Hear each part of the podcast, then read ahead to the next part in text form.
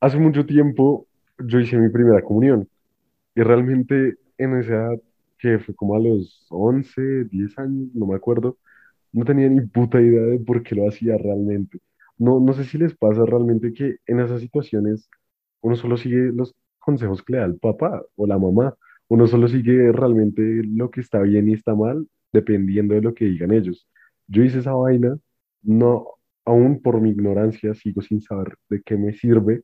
Y en ese momento sabía mucho menos, solo sabía que me veía más o menos bonito con el, el trajecito y la velita en la mano. Entonces, ese es un tema como muy extraño, el adoctrinamiento de los padres sobre la mentalidad de uno realmente. Cómo los padres realmente nos, nos pueden condicionar en ciertas maneras y cómo pues siempre los vamos a tomar como ejemplo y vamos a hacer todo lo que nos digan. Es, es como un tema muy importante y muy, que siempre ha estado en la vida adolescente, sobre todo la vida prematura de nosotros. Bastante chévere, la verdad, lo que, lo que vamos a hablar hoy, porque es algo que lo influye a uno mucho durante su vida, o sea, es, es algo que empieza desde que uno es muy pequeño, incluso hasta que uno ya es bastante grande, o sea, ya uno puede estar en bachillerato, pero aún así las ideas de los papás igual siguen en uno, porque uno desde pequeño escucha lo que le dicen los papás como tal cosa es mala, y uno ya se le interioriza que realmente esa cosa es mala, y ya uno después empieza a tener su propio juicio, pero pero se da cuenta de que realmente muchas de las cosas que le dicen a uno se le quedan y cosas como la primera comunión es algo que, que verdad lo influye a uno, entonces es algo muy bueno para hablar y, y pues sí, hay que tratarlo. ¿No les pasa que sus papás hicieron farra en su primera comunión? Pues bueno, a mí sí, marica, pero volviendo al tema, eh, pues yo siento que nosotros somos, bueno, en la adolescencia tenemos ese despertar de nuestra conciencia en donde empezamos a conocernos a nosotros mismos y a cuestionarnos. Entonces, ¿quiénes somos en el mundo? ¿Por qué hacemos esto? ¿Quién es Dios? Eh, ¿Por qué me hacen, o sea, por qué hice una primera comunión si ahora tengo otras inclinaciones religiosas, etcétera? Claro, y pues, o sea, a pesar de que en esta época nos estamos conociendo a nosotros mismos y sea pues un proceso largo, pues siempre vamos a necesitar como de un ídolo, una figura a la que, con la que apoyarnos. Y pues ahí entran como nuestros papás. Obviamente, digamos, nosotros no seríamos nadie, pues yo tengo la firme creencia de que la personalidad de uno es una combinación de la personalidad de las personas que están en su entorno. Por eso es que uno sale así realmente. Y uno no sería quien es sin los papás de uno, porque ellos son los que te guían, los que te dicen esto está bien, esto está mal. Sin embargo, pues hay, hay como temas realmente que si ya van en contra y de lo que uno empieza a formar por sí solo, los ideales que uno empieza a formar por sí solo, y realmente entran en choque como los ideales que te quieren imponer tus papás y los que tú estás construyendo por tu camino propio. Y ahí es donde se crea como un conflicto un poco feo en esta etapa de la vida. Uy, pero Farid, ¿a ti te enseñaron tus papás que te estabas conozcando? Bueno, eh, Julián te estaba conociendo, se está conociendo cada vez más a sí mismo, pero bueno, vamos a seguir. Eh, la verdad es que sí, los papás eh, realmente tienen mucha influencia sobre uno, no es solo ni siquiera la religión, sus aspectos políticos, eh, las ideas sobre incluso una película, o sea, uno puede ver una película de pequeño y aunque a uno le parezca lo mejor del mundo, el papá le dice a uno al final, fue una basura y usted dice, sí, efectivamente, fue una basura. Yo, por ejemplo, la primera vez que vi Matrix la vi con mi papá y, y yo la estaba viendo y yo dije, ¡guau! ¡Qué peliculón! Y luego al final mi papá dijo como, los efectos de esta vaina son horribles, porque tuvimos que ver esto, es, es malísimo, un huesazo, como dice mi papá. Y yo dije como, sí, sí, yo también creo que es un huesazo. Y pues efectivamente a mí se me quedó hasta que cuando crecí me pareció que Matrix, la verdad, era una muy buena película y me gusta mucho el actor. Yo creo que más que conciencia es criterio, el criterio que nosotros vamos eh, formando a partir de lo que, pues bueno, tipo em, lo que leemos, nuestro entorno, ¿sí? Todo ese tipo también de consumo en internet, etcétera, es lo que nos ayuda a crear un criterio. Cómo analizamos también las cosas. Después de ahí partimos también para la conciencia. Em, y sí, digamos, hay una etapa en la que nuestros papás dicen como, o nosotros somos como, tal cosa está mal, eh, porque pues mis papás piensan así, si ellos dicen que está mal es porque, pues sí, porque mis papás lo dicen.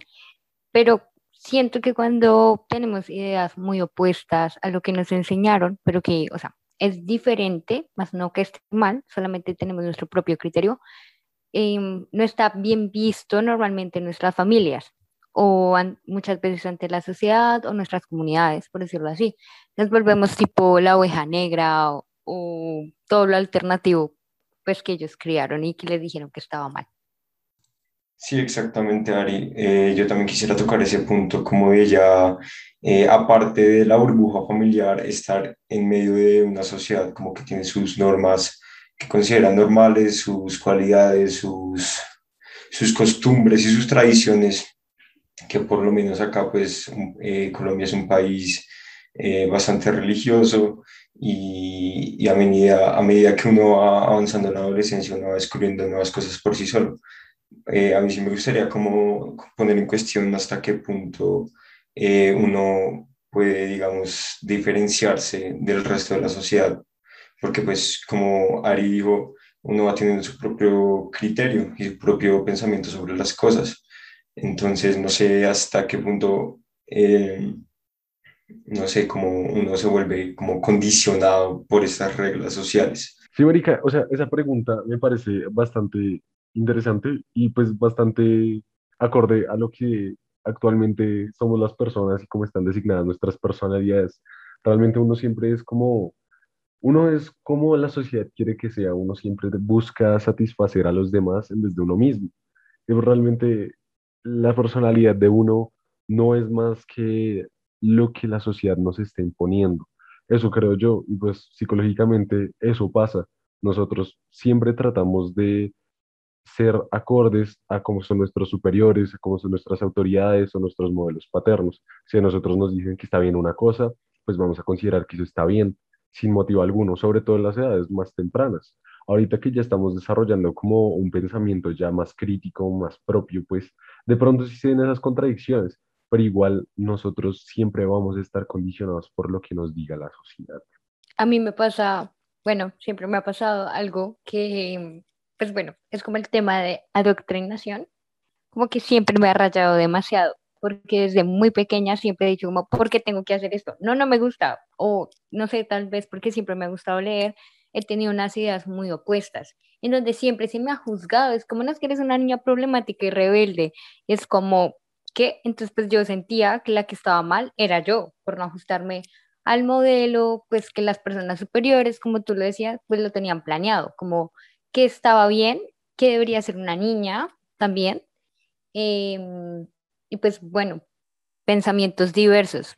Pero entonces, cuando crecí, me di cuenta que realmente lo que estaba mal era, o bueno, tal vez no mal, sino lo que es diferente es ese mundo exterior que ya tiene como su estereotipo y está propuesto y todo el mundo sigue esa línea, que solamente no estaba mal, era diferente a lo que pensaban los demás pero pues igualmente te tratan de meter esas ideas a la mala y te juzgan por eso. Y actualmente a nosotros se nos juzga así en todo. Sí, y es que, o sea, lo que ustedes están diciendo eh, tiene mucha razón y es cuestión también de la sociedad, pero es más cuando uno crece. A mí me parece que el acondicionamiento cuando uno es pequeño es mucho con los papás y los familiares. A mí, o sea, es un tema que vamos a hablar después, pero eso de que a uno le ponen un objetivo en su vida y le ponen un cierto tipo de, no sé, etiqueta como esta persona es muy estudiosa y uno se da cuenta de que hay veces que uno realmente no es muy estudioso, uno intenta satisfacer como lo que esas personas tienen, como la visión de uno, como esas expectativas que le tienen a uno, como esta persona lee mucho, pero uno deja de leer y es como, ¿y ahora qué voy a hacer yo para representar lo que estas personas están diciendo sobre mí? Entonces es algo que los papás que pasa mucho porque los papás le dicen a uno, lo bueno, cuando están hablando con las amigas, como, ay, es muy inteligente. Y uno dice como, bueno, pero voy perdiendo cinco materias, ¿qué voy a hacer ahora? Entonces le toca a uno meterse en la cabeza como, no, tengo que estudiar para poder cumplir lo que mis papás están diciendo. Y es algo que le pasa a uno mucho cuando es pequeño, pero también en la sociedad pasa más a ser como algo de, de rol, como algo de que uno tiene que cumplir con algo en esa sociedad, porque si no lo van a ver a uno como lo que se diría que es como, no sé, un vago, un desempleado, que es algo que es muy, muy fuerte, incluso en Colombia también. Sí, exacto, Samuel. Entonces, eh, yo también quisiera rescatar eh, esa idea de el cumplimiento, o bueno, la idea de que uno debe cumplir los estándares sociales y no solamente en el presente, sino ya pensando en el futuro, porque me imagino que a ustedes cuatro y a muchos jóvenes también que nos escuchan les intriga mucho eso, el futuro, el carácter de qué va a pasar después. ¿Será que yo voy a cumplir o voy a encajar o voy a alcanzar mi meta que yo quiero para encajar dentro de la sociedad?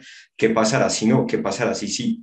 Entonces yo creo que preguntas como, eh, ¿y qué vas a estudiar? Que yo creo que todos muchas veces desde temprana edad hemos escuchado esa pregunta y más que todo ahorita que ya estamos a poco de graduarnos, eh, esa se recalca mucho más y está presente cada día más. ¿Qué voy a hacer? ¿O por qué lo voy a hacer? ¿O cómo puedo encontrar aquello que, que quiero si todavía no lo, no, no lo tengo claro? Y ya se acerca cada vez más el día. No, marica, yo lo único que tengo asegurado es que si me va mal en ese fue puta y pues me voy a poner a vender bonas en los semáforos a lo bien. Y es que, marica, ese tema de las universidades es muy quisquilloso, porque a uno siempre le dicen, estudie lo que más le guste. No, pues, pues fácil, ¿no? Pues no, realmente no es así de fácil, porque desafortunadamente en el mundo actual, pues, se necesita plata, se necesita generar un ingreso para poder satisfacer sus necesidades básicas. Y eso es muy jodido, porque realmente a veces lo que no le, a veces las carreras están muy estereotipadas como, no, maricas, yo quiero ser músico, no, usted va a terminar siendo un vago en la calle marihuanero que no va a ganar ni un peso. Y es eso, y los papás también tienen esos estereotipos inculcados en la mente. Digamos que días yo le estaba diciendo a mi tía, como no, pues una carrera que a mí me gustaría estudiar, o sea, una posibilidad sería la música. Y me miro con una cara de culo, obviamente. Yo le dije, ¿qué pasó? Y me dijo, no, pues sería muy triste que desperdiciaras tu potencial así, como tú eres un pelado muy inteligente, tú eres capaz de muchas cosas, como lo que decía Correa, a veces a uno lo ponen como eh, con una idea y uno tiene que cumplir esa idea que ya la sociedad le trae en uno. Y pues realmente es eso, que la gente a veces espera mucho de ti y pues por eso piensa como que tienes que aprovechar tu intelecto en cosas que generen plata, de que estudies algo que simplemente plata, plata, plata. Y pues eso no es así, estamos dejando a lado nuestros intereses personales. Yo la verdad tenía un argumento sólido para hablar de lo de Juancho, pero cuando lo dijo lo de la idea del cum, dejé de escucharlo. Sinceramente, como Juancho, como que rescatar la idea del cum. Es que el cum de Juancho. ya, Juancho, deje pensar en cum. Pues sí, yo dije, yo dije, cum, yo dije cumplimiento, ¿no? Juancho, no, antes dijiste, yo quiero rescatar la idea del cum. vale, gracias. Ah, pues, pues porque cambié de idea rápidamente. Y no, pero hablando de rescatar ideas también. Ari, yo quiero seguir con ese tema de la farra que mencionaste ahorita al principio. Sí, creo. O sea, yo les dije y siento que ustedes quedaron como, ¿qué pedo está vieja? Es que bueno, el punto es... No, lo que pasa es que, digamos, mi familia, mi, o sea, era como mi primera comunión, así que mi familia pues es medio católica, pero mi mamá no. Entonces mi mamá dijo, como no, fiesta. Entonces, bueno, pues la misa no sé qué, regresamos a la casa, yo me fui a dormir y me felicitaron. Parce, al otro día todo el mundo estaba súper enguayabado, no sé qué, y yo como, o sea, yo me quedé pensando como qué, y mi familia siempre hace farras en las primeras comuniones. Pues entonces yo era muy pequeña, yo pensaba que así se celebraba la primera comunión. Ese era el significado de eso. Marica, tremenda fiesta rola.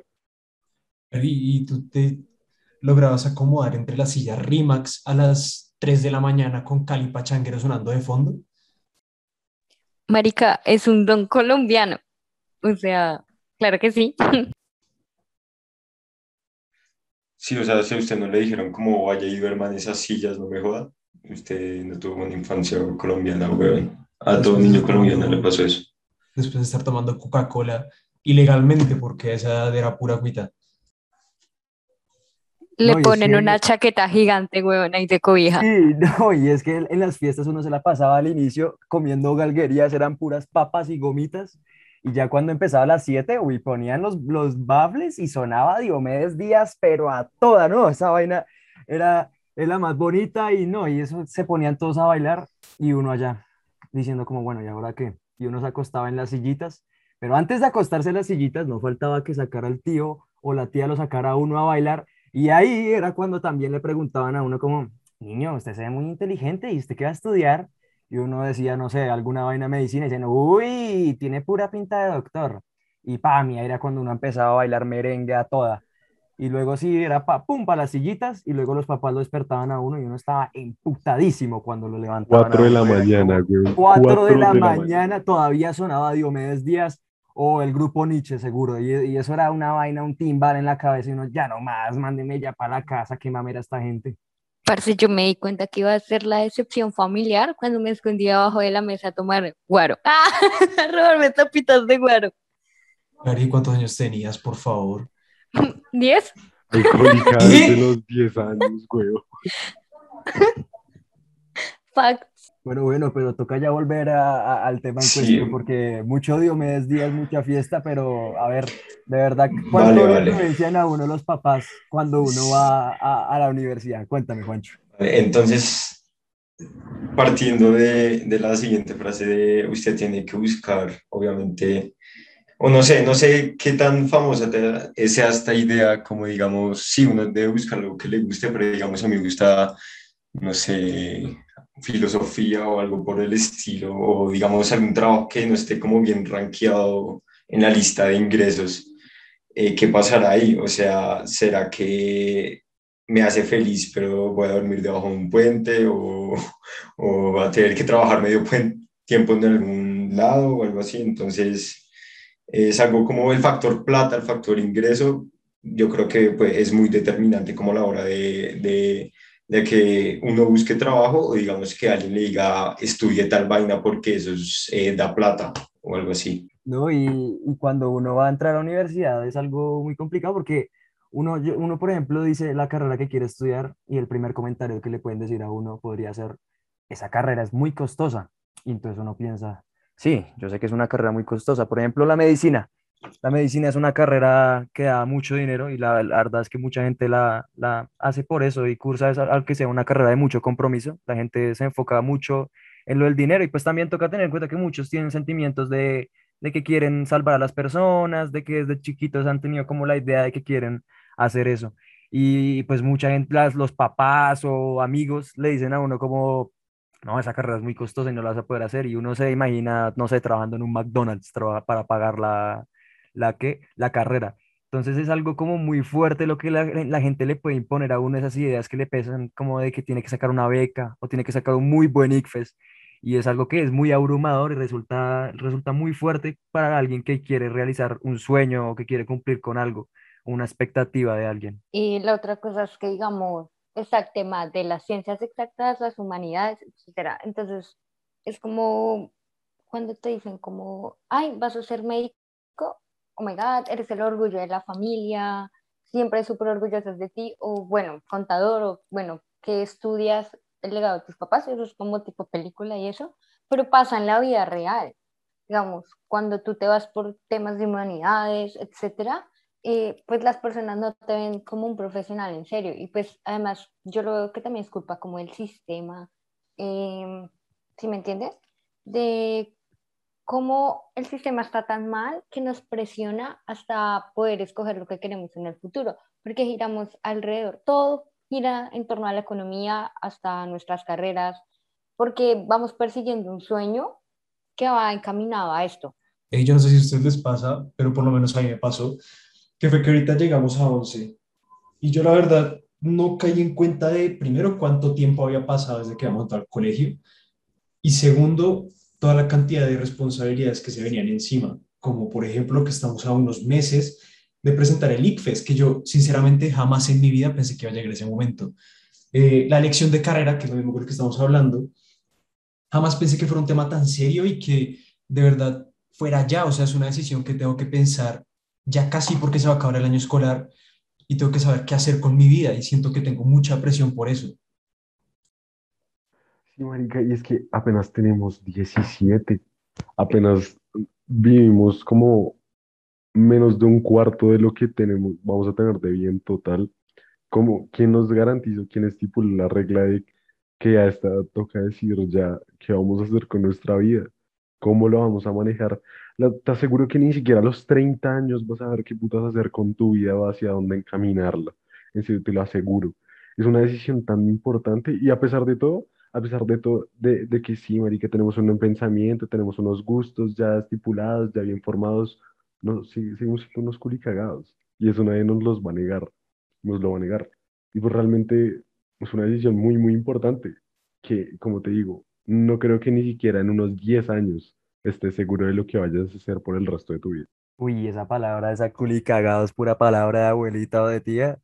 Pero, pero sí, la verdad es que estoy, estoy de acuerdo con todo lo que dicen. Y es que además, o sea, con el contexto nuestro que, que es Colombia, Colombia es, una, es un país donde la oferta laboral tampoco es que sea algo muy amplio y uno puede ser ya, uno ya desde pequeño, ya incluso quiere trabajar, uno con 17 años ya, ya va al mundo, ya quiere producir. Y mucha gente que ni siquiera quiere ir realmente a la universidad, quiere realmente entrar a trabajar para cumplir lo que sea que quiera hacer su sueño, viajar o lo que sea, y no necesariamente a veces algunos deciden ni siquiera estudiar, pero es también cuestión de que en Colombia, para la gente que no estudia, las oportunidades no son iguales y para la gente que, que incluso que termina de estudiar, las ofertas laborales siguen sin ser demasiado altas, es la verdad. O sea, solo carreras como medicina o las ingenierías son carreras que tienen una oferta laboral muy alta y, pues eso también afecta mucho a la decisión de alguien a la hora de decidir qué carrera va a estudiar, porque si es una carrera que simplemente no, no es muy fructífera, pues no la van a elegir. Es que es como el tipo de esa vaina donde uno está hablando con el taxista y le dice como, no, yo, yo estudié una ingeniería y pues usted está estudiando ingeniería y ve que es un taxista, entonces va a ser como, uy, papi, qué horrible. Tomando un poquito lo que dice al principio, eh, lo hablamos con Julián el otro día, que es que hay muchas personas que por ejemplo, nosotros a esta edad, la mayoría de personas que yo conozco, quieren tener un trabajo ya, o sea, ya ahorita los, sin ser mayor de edad, ya quieren tener un trabajo, quieren algo en lo que recibir un ingreso. Y pues por la bendita no se puede. Eso y lo de elegir una carrera que a lo mejor no te va a dar tanto ingreso como el que esperas y como lo decías con el taxista, uno dice, uy, uy. Sí, o sea, realmente es, es muy complicado eso de conseguir un trabajo hasta y es que es, es, es también jodido porque por el tiempo, a pesar de, de, digamos, eh, una anécdota que yo tengo es que a mí siempre me ha gustado pues el hecho de trabajar, de poder conseguir mi propia plata. A mí no me gusta que mis papás me den un peso, me siento mal con ellos, me siento como una carga.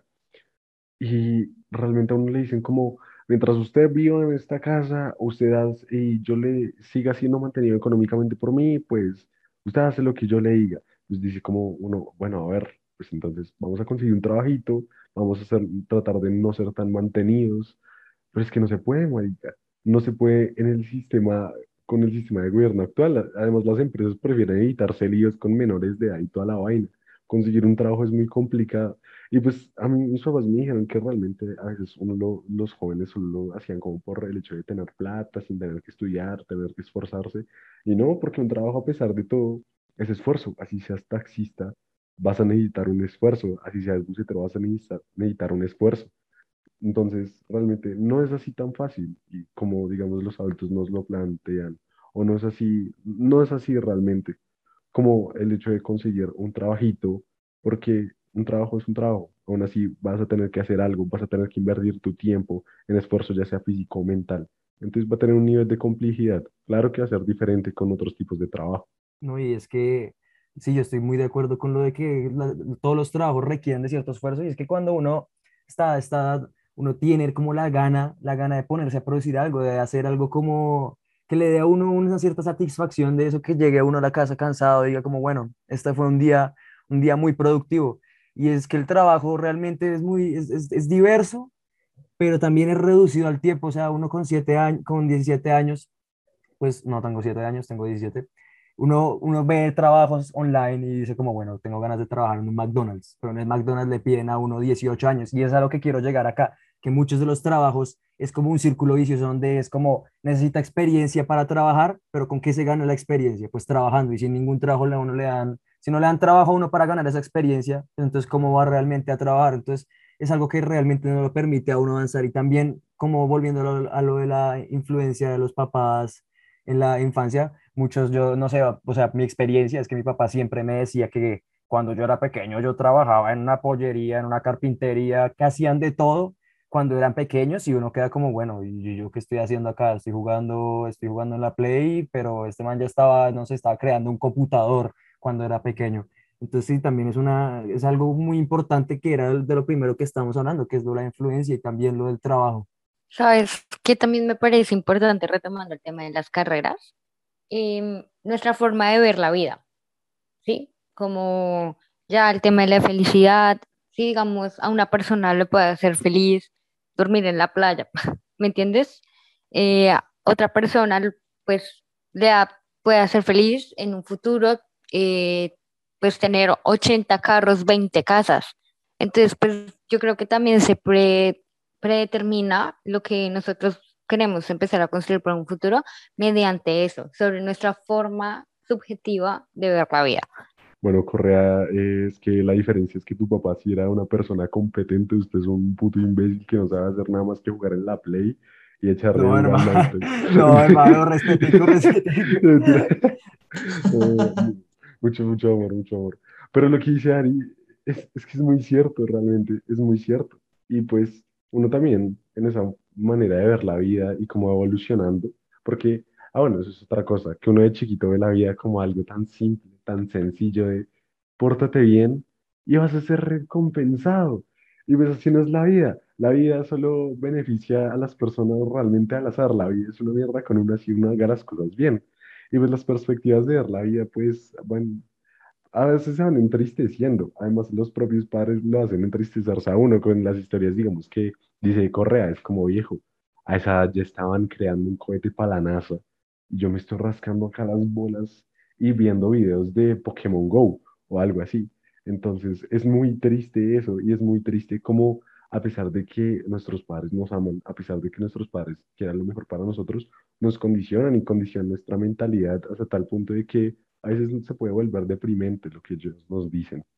Sí, no, y es que, a ver, el, el tema de la felicidad es algo muy amplio, yo creo que eso lo trataríamos en otro, en otra edición de Sin Mente Podcast, pero sí, la, la, felicidad es algo como, a mí me parece que es algo muy subjetivo, la, la gente obtiene la felicidad y hay incluso gente que, no, que ni siquiera requiere la felicidad. Y es, es, eh, hoy en día es visto como algo que no es realmente obligatorio para todos, no todos tienen que ser felices, pero para los que sí, los, los obtienen de distintas maneras.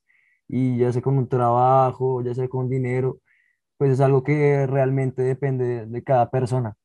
Y pues sí, el, en, los, en los trabajos, la verdad es que una persona, a mí siempre me han dicho desde pequeño que, que si hago algo que a mí me gusta, que voy a ser feliz. Y pues yo no, realmente no, no estoy muy seguro de si es algo real. No sé si yo quiero, pues cuando sea médico, cuando esté en un hospital trabajando, realmente voy a ser feliz esforzándome y, pues no sé, trasnochando como un médico hasta las 5 de la mañana, un turno, no sé, 24 horas.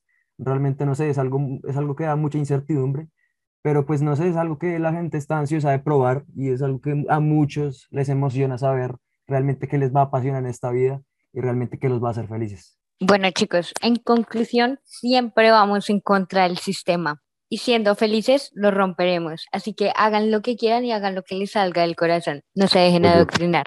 Apoyo. Qué lindo, qué lindo. Bravo, bravo, bravo. Poético. Bueno, entonces esto fue el final del episodio de Siguiente Podcast. Espero que les haya gustado. Recuerden, estamos en Anchor, en TikTok, en Twitter y pues ahí abajo está en, nuestra, en la descripción, están todas nuestras redes sociales. Síganos todo bien. Estamos en la nave de la fama. Dejan que siga.